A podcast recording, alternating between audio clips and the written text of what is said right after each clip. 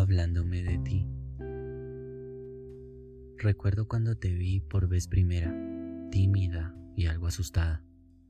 No podías entender cómo abriste la puerta de tu corazón, una puerta casi oxidada por el agua que queda tras la tormenta y la humedad que permanece, que ahoga y que no deja vivir. Recuerdo también cuando aquella puerta dejó de rechinar y tuviste la oportunidad de cerrarla, pero no lo hiciste, porque el viento consolador que acompaña te lo impedía.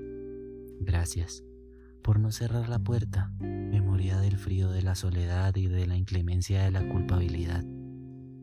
Me salvaste la vida al dejarme entrar, sin posibilidad alguna de dejarme encontrar descanso. Me invitaste a tomar un, un reposo continuo y perdurable, de esos que todos buscamos en el corazón de alguien impensable, y mucho menos en alguien que creemos que no merecemos. Me hiciste pasar, sentarme y tomar un café, un té o lo que tenías por ofrecer de tu corazón multifacético e invariable. Fiel. Te quitaste para ponerme te dejaste para encontrarme, me hablaste de mí y me escuchaste de ti.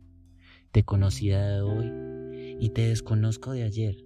Eres lo que quería de mañana y lo que deseo del pasado. Gracias por dejarme calentar en la chimenea de tu espíritu combativo, de darme de comer de tu alma compasiva y de beber de tu mente infinita.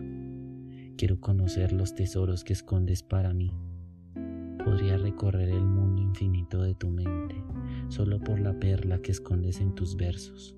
Podría caminar millas solo para encontrarme con la magnificencia que esconde el brillo de tus ojos.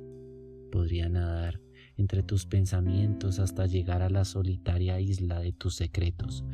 Volaría lo que fuera necesario para ahogarme en el invariable y eterno universo de tus besos.